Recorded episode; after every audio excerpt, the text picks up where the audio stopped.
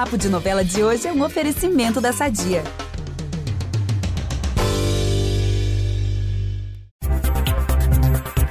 Câmbio, Nação Pantaneira, temos novidades na área. Mais dois personagens estão embarcando no voo rumo à fazenda do José Leôncio.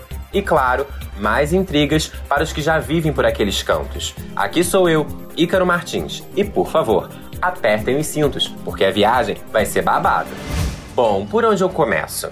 Ah, vamos falar sobre quem chega? Após muita conversa da Irma, a Mariana topou ir pro Pantanal. Passar uma temporada, pelo menos. A Granfina, claro, vai levar o Zaqueu, que nesta altura da novela é o único que tem paciência para ela, vamos combinar? Paralelo a isso, a Irma será motivo de discórdia entre os peões. O Trindade, claro, vai achar que a madame tá voltando, porque lá do Rio de Janeiro ela o ouviu tocar a viola.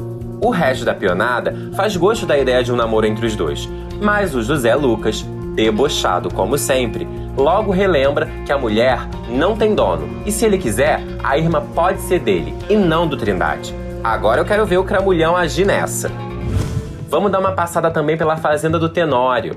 A intimidade entre Guta e Marcelo vai despertar o olhar dos moradores da casa, em especial o Alcides e, claro, da Zefa, que está sempre atenta a tudo que acontece por lá. Mas a presença do Marcelo é um fator que incomoda muito a Maria Bruaca. Mesmo tendo dado ok pro Tenório fazer o que fosse preciso, a chegada do rapaz vai perturbar o juízo da dona de casa.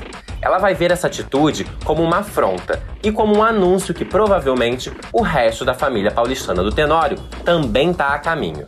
E ela será bem clara: se a Zuleika chegar, vai virar almoço de piranha, tal qual Levi. Deus me livre, mas como uma treta é bom, né, gente? Por hoje é só.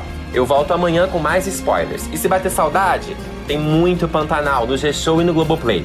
Beijos!